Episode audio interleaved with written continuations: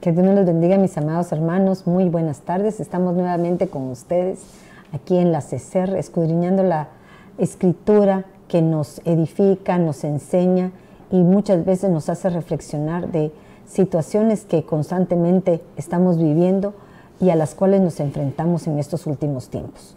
Hemos estado hablando sobre los desiertos, hemos estado hablando sobre cómo el Señor a través de situaciones que no esperamos nos enseña y nos, eh, nos advierte o, tal vez nos prepara para futuros procesos que como seres humanos vamos a pasar. Hoy me acompaña eh, Erika, Madeline, que Dios te bendiga, mijita, gusto saludarlas.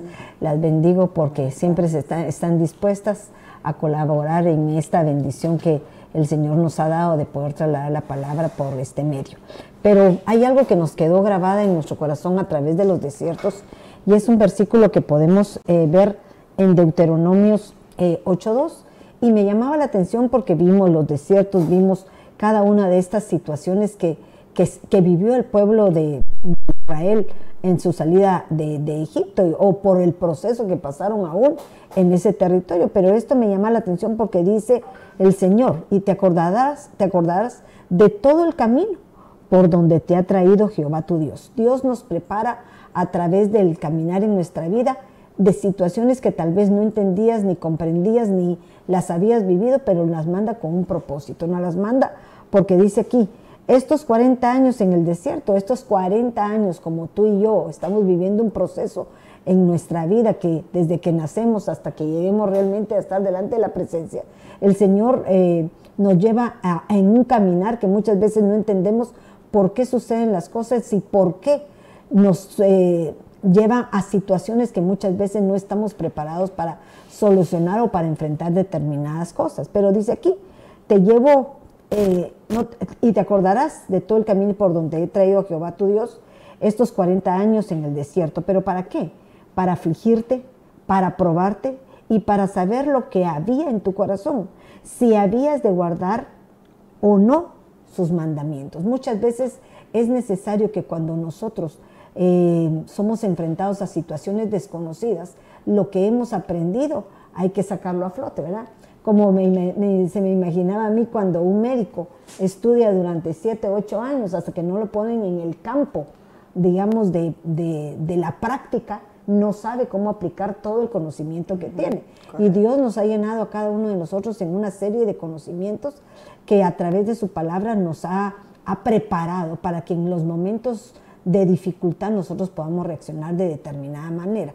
Pero le cedo el, tiempo a Manny porque le veo sus ojos que me está diciendo, porque tenemos que, ver qué es lo que significa la aflicción. No sé si tú tienes la definición de aflicción. No, la tiene. la tiene solo quiero decir algo ah, brevemente, es que me apasiona tanto porque creo que una de las cosas que ha impactado nuestro corazón con estos estudios tan lindos que nos ha estado dando, que las hermanas anteriores estuvieron detallando, y es esa importancia de que nosotros podamos agarrar la conciencia de que los desiertos, los valles, las pruebas como nos explicaban en el programa anterior, ¿verdad? Como Job tuvo que pasar todo esto que él vivió, tiene un propósito de parte de Dios en nuestras vidas. Y una de las cosas que cautivó tanto mi corazón y que por eso yo me moría por decirlo es que cuando leíamos en el, capítulo anterior que nos hablaron de los desiertos y las hermanas hacían el énfasis de que dice la palabra que cuando el, Señor está por venir, pero que Él cuando viene, la, viene por nosotros nos viene a traer estando en un estado del desierto. ¿Quién es esta que sube del desierto? Entonces, eh, definitivamente que al, entender nosotros esta serie de temas, ¿verdad? Esta serie de, situaciones que estamos viviendo, me hacía eh, eh, ver que nuestra naturaleza no nos permite muchas veces y analizar del porqué de las aflicciones, que creemos que no somos merecedores de pasar momentos de aflicción, que no podemos entender, que nuestra mente pareciera no alcanzar a comprender por qué me sucedió esto a mí, por qué estoy viviendo en este problema, no lo provoqué yo, yo no es mi culpa, no, como que fuera nuestra naturaleza siempre rechazar, ¿verdad? Rechazar la, la aflicción, rechazar los padecimientos, rechazar el dolor, porque a nadie le gusta pero cuando nosotros entendemos a la luz de la palabra los propósitos de Dios, de lo que usted nos está leyendo aquí en Deuteronomio, que hay un propósito por el cual Él está esperando en nosotros encontrar algo, entonces se te va a hacer un poco más fácil, vas a poder ver un panorama distinto sobre cómo lidiar con esas situaciones, porque no se trata de que nos quedemos ahí, sino de solucionarlo, ¿verdad? Porque la aflicción es...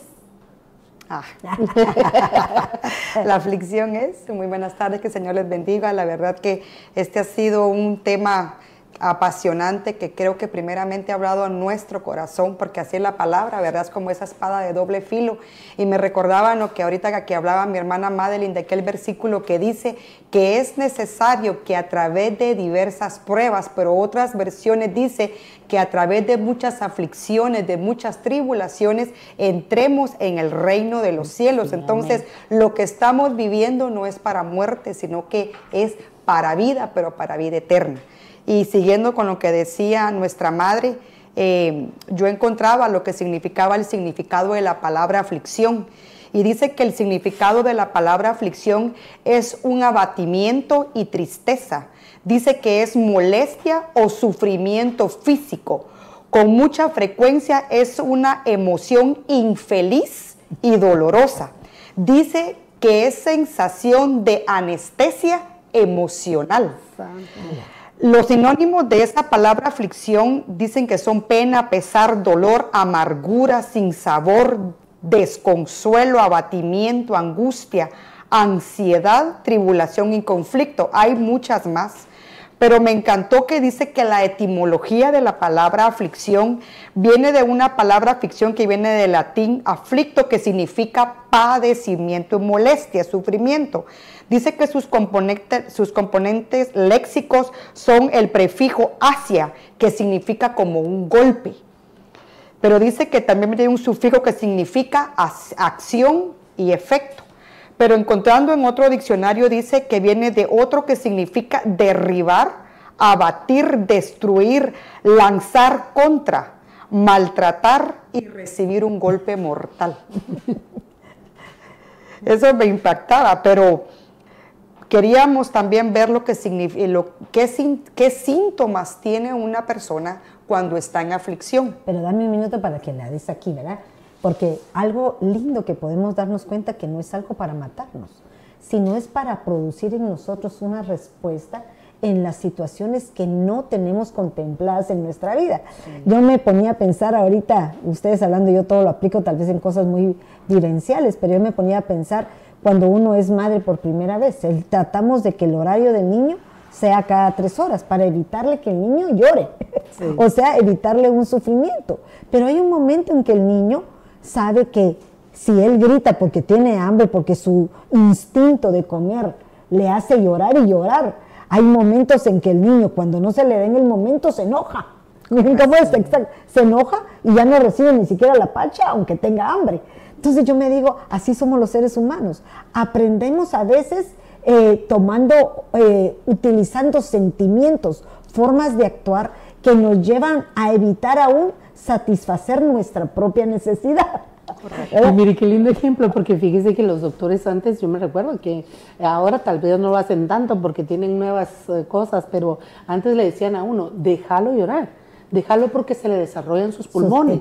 Si, si no, no va a aprender a verdaderamente que se expandan como son. O sea, hasta en eso hay un propósito. Y fíjate que me gustaba porque Erika decía que se trata de un estado, un sentimiento. O sea que la aflicción es el resultado de un sentimiento en la cual nosotros ignoramos. Nadie sabe, por ejemplo, cómo va a reaccionar con la muerte de alguien, porque uno ve que se muere el hermano de uno, el papá de otro, la mamá, y dice, ay, pobrecito, pero no sentimos el sentimiento hasta que no somos afligidos en esa misma situación. Entonces, la aflicción para muchos tal vez es algo que viene a nuestra vida con el propósito de enseñarnos a poder eh, manejar ese tipo de sentimientos que son necesarios en nuestra vida porque nos van a hacer aprender para evitar pasar las pruebas o las circunstancias difíciles que a veces el Señor pone en nuestras vidas para poder salir adelante. Pero, perdóname. Sí, y eh, ahorita por lo que usted decía, me recordaba que yo en lo que estudiábamos hoy, eh, en uno, no todos los comentarios son buenos porque hemos aprendido que no, pero me impactó uno que decía que la, la aflicción viene como una forma de educación a nuestra alma. Entonces yo me ponía a pensar, como cuando nosotros íbamos a la escuela, ¿verdad? Entonces teníamos que aprender, teníamos que ir día a día, llevar un, como una forma de vida, de enseñanza y después venía la prueba para ver si ese conocimiento que habíamos aprendido lo poníamos por obra, ¿verdad? Pero eh, viendo eh, qué son los síntomas de una, de una aflicción, dice que una de las formas de describir la aflicción, dice que son cinco etapas para poder describirla. Dice que es posible que estas reacciones no vayan en el orden en que ellos las explican, pero pueden ocurrir todas juntas o no todas. Pero dice que uno de los síntomas que una persona que tiene una aflicción primero es negación. Una es negación. Dice que incredulidad y aturdimiento. Dice que uno de los síntomas también es ira y es culpar a otros de lo que le está pasando a ellos. Dice que esas eh, dentro, de las, dentro de los síntomas es hacer promesas. Por ejemplo, si me curo de este, por ejemplo, una enfermedad, nunca volveré. Por ejemplo, una enfermedad, yo me ponía a pensar, un cáncer de pulmón, les juro que nunca voy a volver a fumar. O sea, crean promesas que a la larga no, van a cumplir. Dice que es un estado... Y un punto importante sobre eso que decís, que no vas a cumplir. Por lo tanto, el Señor te prueba porque el enemigo es astuto. Te tienta con un cigarro, pero el Señor te prueba. Correcto. En ese momento de aflicción de que tú tomas la decisión de hacerlo o no hacerlo. Correcto. Me recuerdo ahorita por lo que usted decía, ¿verdad? Que Dios nunca nos tienta, ¿verdad? El que nos tienta es el enemigo, pero que el Señor nos prueba, ¿verdad? Entonces, otra de los ah, síntomas que decía que es un estado de ánimo depresivo, dice que muestra mucha tristeza y mucho llanto. Pero dice que otra, otra de la, dice que las personas que sufren aflicción pueden tener episodios también de dificultad para dormir y falta de productividad en el trabajo. Dice que las complicaciones posibles que puede haber es de que la persona se suma en lo que es drogas y lo que es alcohol pero dice que cuando una persona definitivamente llegado a un punto de aflicción, es, dice que entra en un estado de depresión, que es difícil sacarlo de ahí, que lo podría llevar hasta la misma muerte. Wow, tremendo. Y eso sí, dije, oh Padre bendito, de verdad que debemos pedirle ayuda al Señor. Pero con, respecto a todo lo que hemos estado hablando, eh, yo creo que la aflicción eh, involucra sentimientos de nuestra alma, ¿verdad? Sentimientos de nuestra alma por las cuales nosotros no hemos podido solucionar y no los hemos vivido. Por eso la aflicción me llamaba la atención lo que decía ese comentarista, que es una escuela. Nadie que no es afligido puede saber cómo reaccionar a determinada situación, ¿verdad? Por ejemplo, nosotros vemos que un niño se cae y le ve la cara llena de sangre, la que es una mamá nueva, una persona nueva, dice se está desangrando pero la mamá que ella es vieja sabe que la sangre es escandalosa. Controla sus sentimientos, se levanta, le lava la cara y vemos cuál es la herida pequeñita que en un momento dado se, se manifiesta. Pero mira qué hermoso todo esto, porque el Señor nos pasa en desiertos, nos pasa en situaciones, y uno de los que vimos que nos llamó la atención es Job, ¿verdad? Job que definitivamente fue uno de los que más afligidos fue ¿Y uno por el Señor? No, por situaciones que tal vez como un cristiano ejemplar, como el hombre justo, como el amado del Señor, no se esperaba vivir. Situaciones que él dijo, pues si le soy fiel al Señor, si le diezmo al Señor, si le soy obediente, todo lo bueno, ¿por qué razón me va a quitar a mi esposa, a mi hijo y todas mis propiedades? Pero aún en aquello que nunca esperamos, el Señor nos pone en determinadas situaciones para probar qué hay en nuestro, en nuestro corazón. Para mí ese es el rema maravilloso de este programa en mi vida, por lo menos en mi, vida, yo siento que es esa comprensión de que no hay, no viene sin causa. tú decías, ¿verdad? Dentro de las primeras cosas que una persona con aflicción empieza a sentir es esa negación, ¿verdad? Esa negación de decir, no, ¿por qué? porque esto me va a venir a mí, porque esto me va a pasar, yo no hice nada, yo no me lo merezco. Pero hablábamos eh, también de otras situaciones que a veces se dan, que a nosotros incluso hasta se nos ha olvidado. Muchas veces hemos hecho cosas en nuestra vida, hemos dañado a otros, eh, como se nos ha enseñado, ¿verdad? Dice la palabra, yo me cae mal que hablan mal de mí, ah, pero tú también hablabas mal de otros y a ti eso ya se te olvidó. Entonces muchas veces es cierto, el Señor nos perdona y decimos, no, Dios ya me perdonó de mi pecado, ya me perdonó. Sí, pero aquello que hiciste tiene una consecuencia. Entonces ahora viene un momento en donde te toca tu tiempo también de pasar esas consecuencias y muchas vienen en aflicción y yo me ponía a pensar que una persona llegue a un estado de depresión es por esa misma negativa que tiene en su alma de reconocer, no, si estoy pasando esto es por algo. Algo, algo hice, ¿qué, ¿qué quieres tú de mí? Porque dice él, para ver lo que hay en su corazón. Entonces es la aflicción, nosotros ahora con esta progresión, esta revelación progresiva que el Señor trae sobre nuestra vida, es el entender que tienes una prueba, tienes una aflicción, tienes una situación de desesperación en donde sientes que no puedes con ella, te está, te está hundiendo, te está deprimiendo, te está, ok, detente y examínate, ¿verdad? Y analiza cuáles pudieron haber sido aquellas causas por las cuales vino una situación a nuestra vida cuyo propósito es de bienestar, no es de, que el Señor quiera, ah, pues ahora te castigo y así te va a ir, no, no, no, sino es que nosotros verdaderamente, digamos, es que yo me ponía a pensar, Padre, muchas veces me has hecho pasar por esto porque así dice la palabra que aquí pagamos hasta el último cuadrante. Sí, es cierto.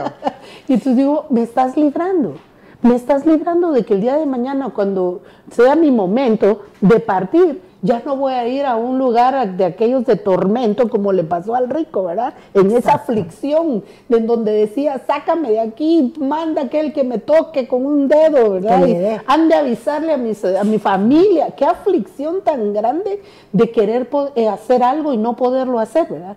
Pero si estamos aquí y le dicen a él, bueno, cuando estuviste allá, lo tenías todo en ningún momento se detuvo a sí mismo a analizar lo que la necesidad de otros. Exacto, ayudar a su hermano o qué sé yo. Entonces ahora tenía su justa consecuencia.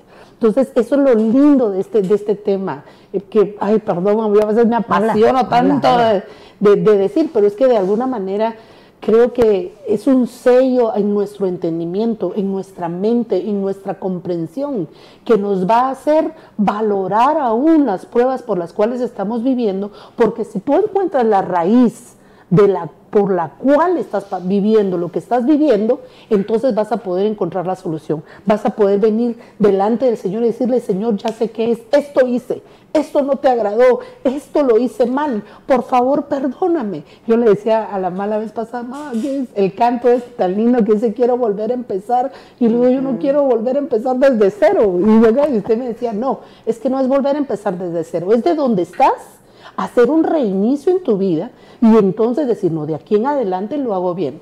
Pero el corazón honesto y sincero delante del Señor, que venga a decir, sí, y lo hice. Hice algo malo y ahora me vino una consecuencia, pero me arrepiento, pido perdón. ¿Qué, qué, qué hago? ¿Qué hay, ¿Qué hay en mi corazón ahora para con el Señor?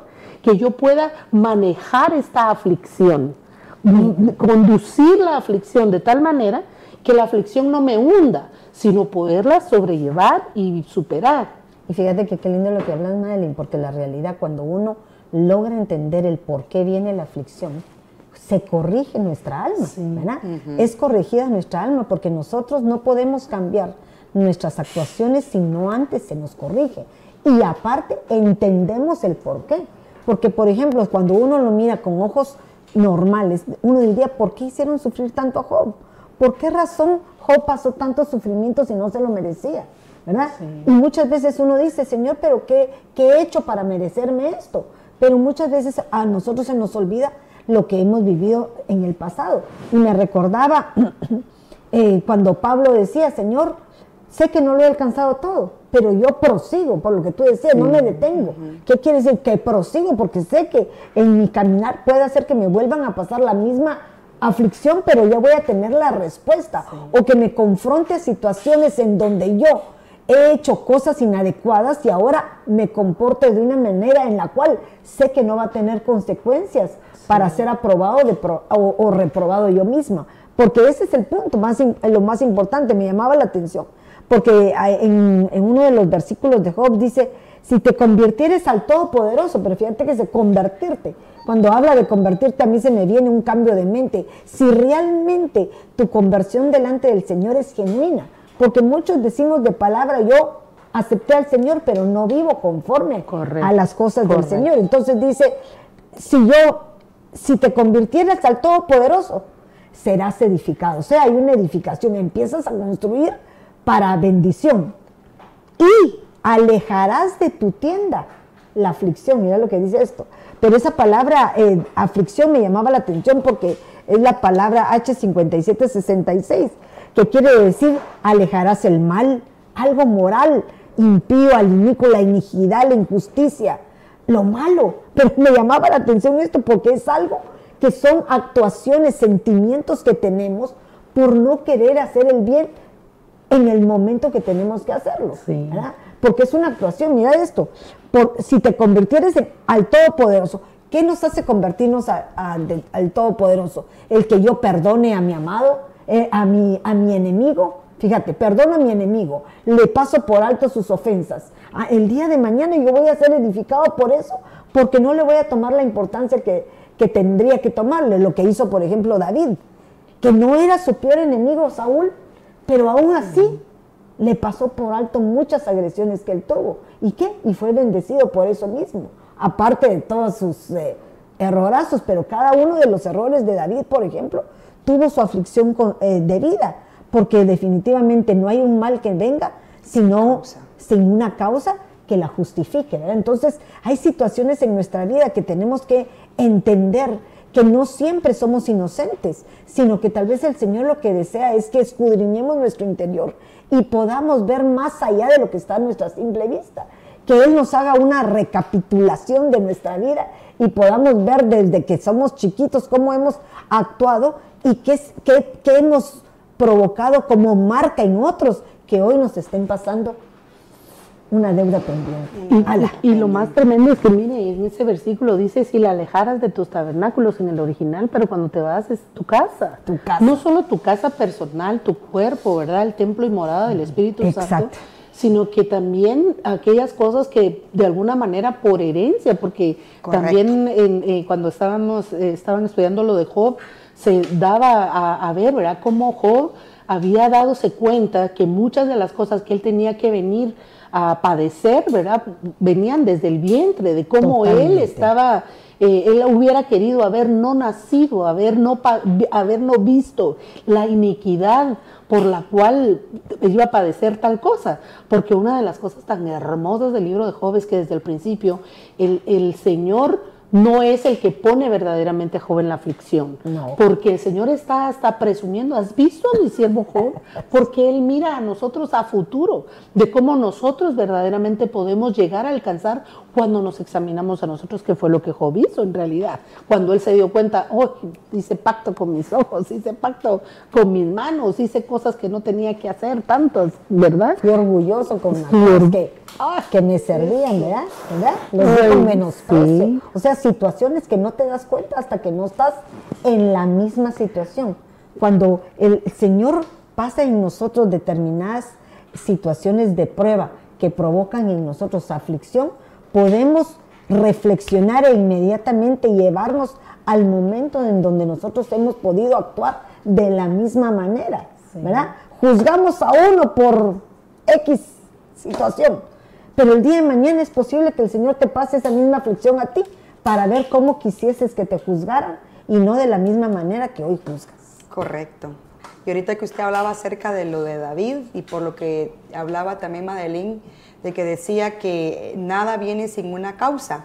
Es bueno también que nosotros examinemos nuestra vida y ver qué situaciones nosotros hicimos mal, porque si nosotros cosechamos naranjas, naranjas vamos a recoger. No, no, permitamos de que si nuestra siembra fue buena, mala, obtengamos una, una cosecha buena, ¿verdad? Sino que tiene que haber, tenemos que escudriñar, como decía hermana Madeleine, pero otra cosa que también eh, sería, bueno, esto es lo que tocaba mi corazón en todo esto, es también cuáles fueron también aquellas cosas que pudieron haber estado en nuestra genética, que pudieron haber estado en nuestros ancestros, porque si aún esta aflicción puede venir para que nosotros también, que el Espíritu de Dios nos ayude o buscar de qué manera podemos eh, saber, porque también puede venir que nos estén cobrando algo que tal vez nosotros no hicimos, pero que tal vez nuestros padres, nuestros abuelos, bisabuelos también, porque yo me acordaba de David, ¿verdad?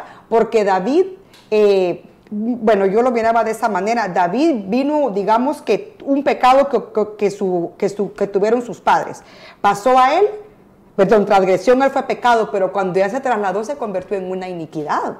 Entonces también tenemos que ver también nuestro campamento, sino que también poder lograr también ver nuestros antepasados, qué fue lo que ellos hicieron también, qué errores cometieron, porque nos estaríamos tal vez comiendo lotes que nosotros no, Pero mira, lo lindo de eso es que cuando hay un anhelo en ti de que tú quieres hacer un cambio en tu vida, tú vienes delante del Señor y el Señor te lo revela. Correcto, es impresionante, pero de alguna u otra manera pone las circunstancias necesarias para que las cosas salgan a luz.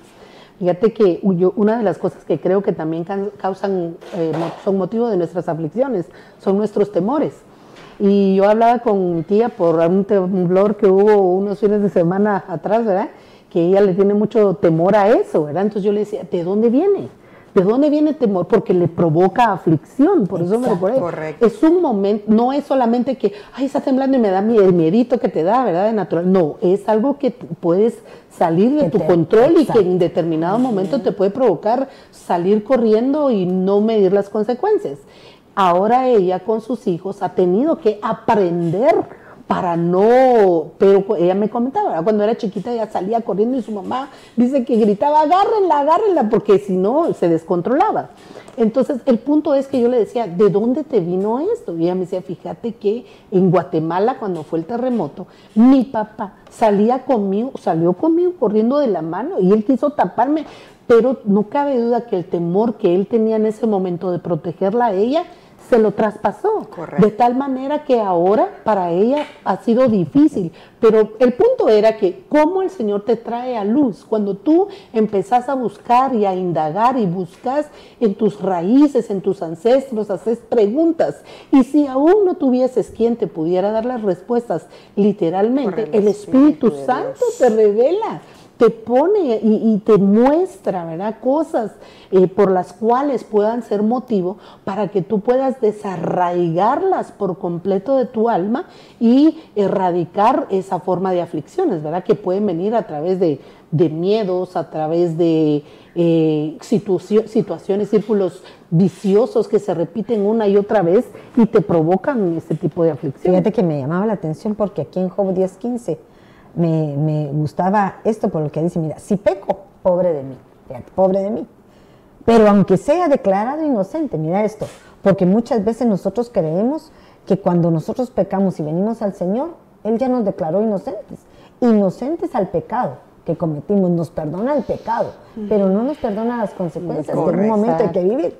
Entonces dice, si peco, pobre de mí, eso lo está en la PDT, dice, si peco, pobre de mí, pero ahora sea declarado inocente, no podré levantar mi cabeza, como quien dice, mi sentimiento todavía me sigue perturbando porque sé que fue lo que cometí.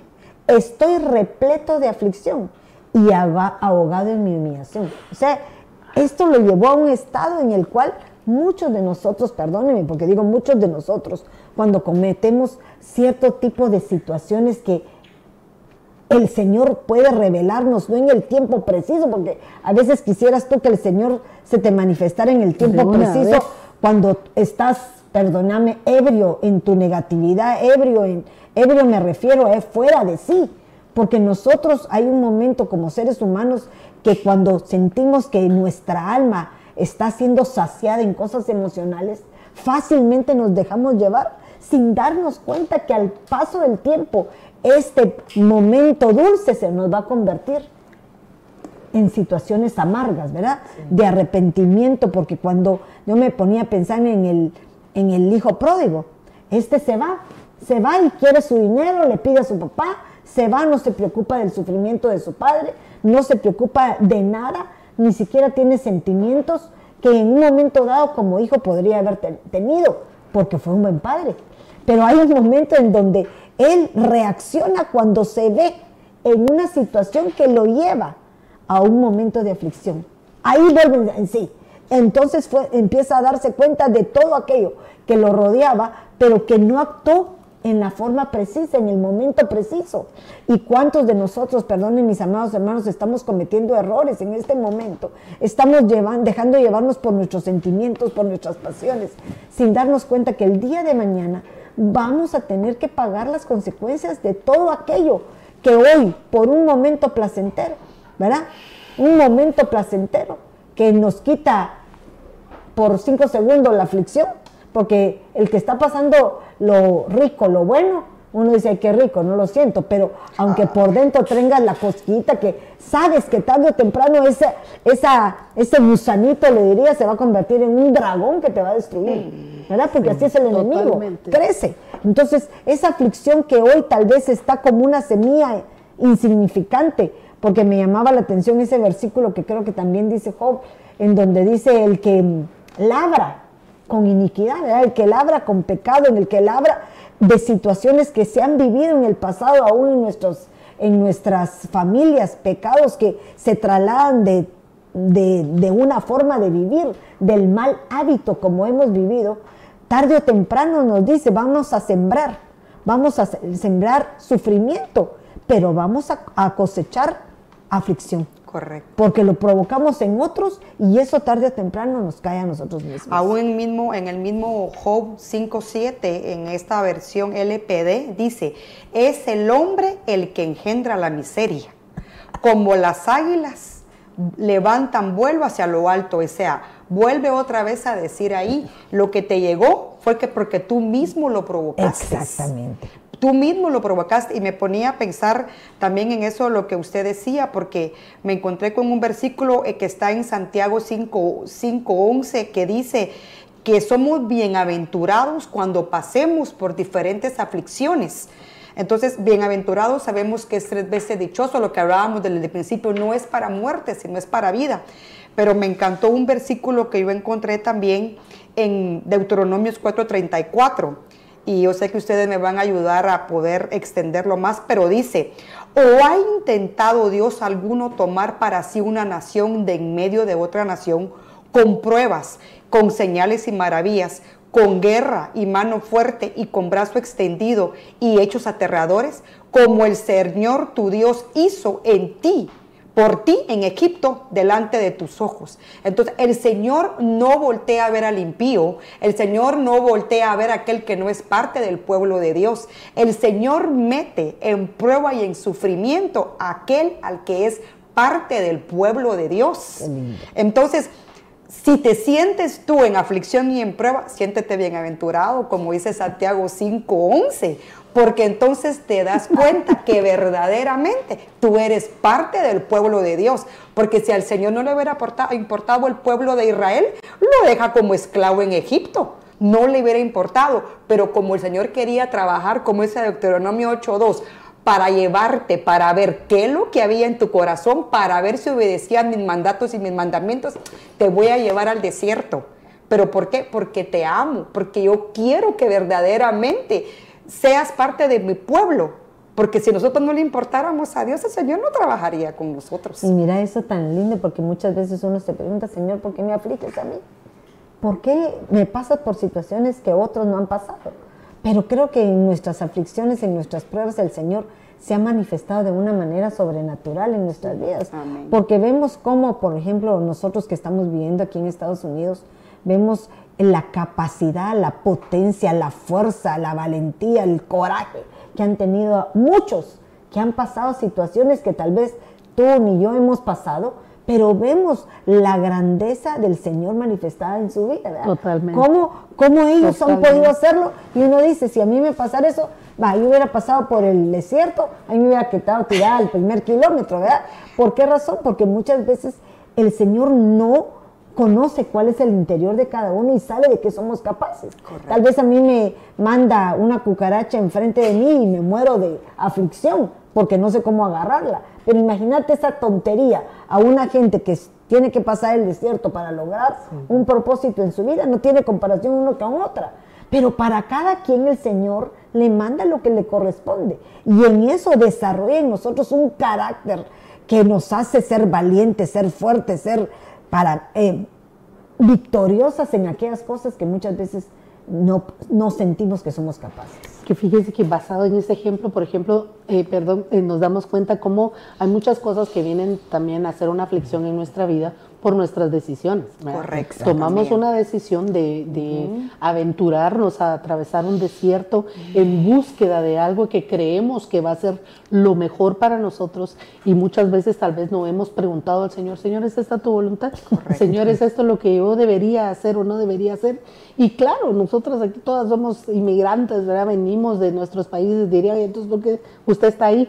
Porque sí, definitivamente muchas veces, pero ese es el punto que hay decisiones que nosotros a veces tomamos y no necesariamente eran la voluntad del Señor y provocaron en nosotros tiempos de aflicción. Y el Señor en su misericordia infinita, bondad y grandeza nos empieza a levantar, nos provee, nos da, nos, eh, nos ayuda aún tomando nosotros malas decisiones. Pero a mí me gustaba mucho que en, la, en el capítulo, retrocediendo un poquito sobre lo que usted estaba leyendo en esa PDT, está íntimamente ligado con la aflicción lo que él dice, ahogado en humillación. Porque uno de los propósitos, precisamente, cuando nosotros tomamos una mala decisión, pasamos una aflicción, porque necesitamos ser humillados.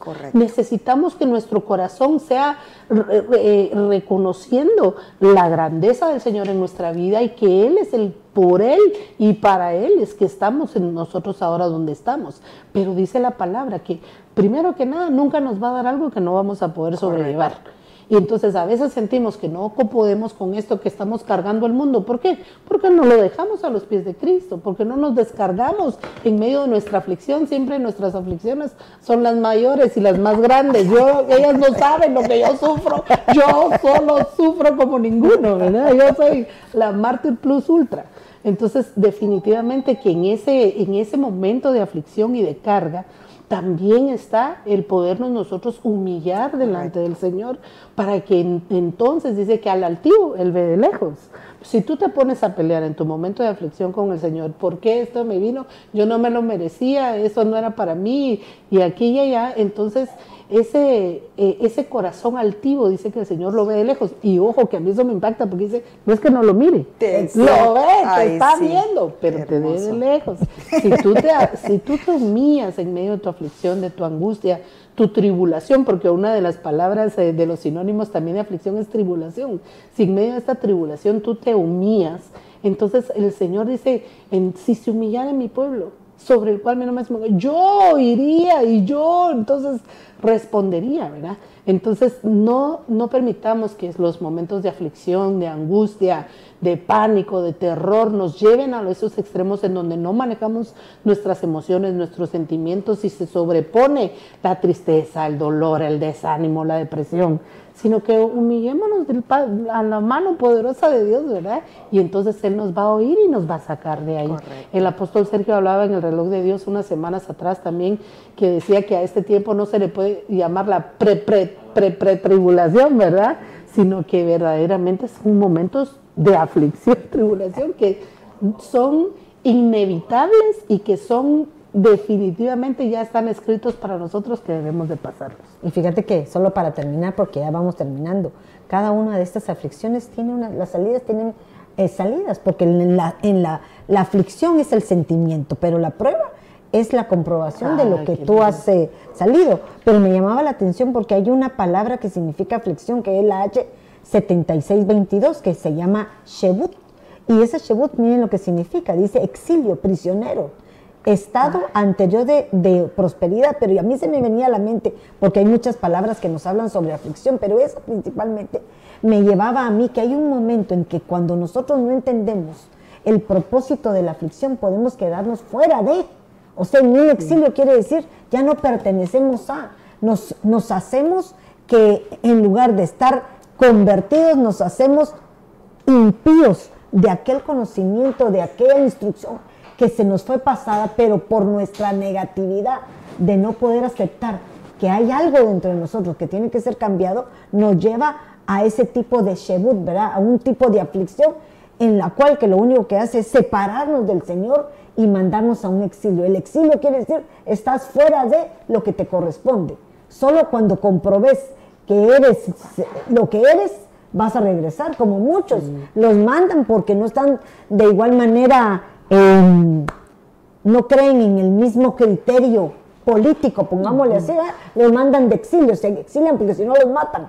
Ah, ok, pero aquí te estás exiliando por ti mismo, porque no crees que tus aflicciones puedan ser a causa de algo que en un momento dado se provocó en tu vida. Me llamaba la atención de eso. me encantó, ¿sabes qué me encantó? Que esa palabra en específico es de las últimas que, usted encontró y que en todas las demás aflicciones del libro de Job es Job el que está hablando de ellas.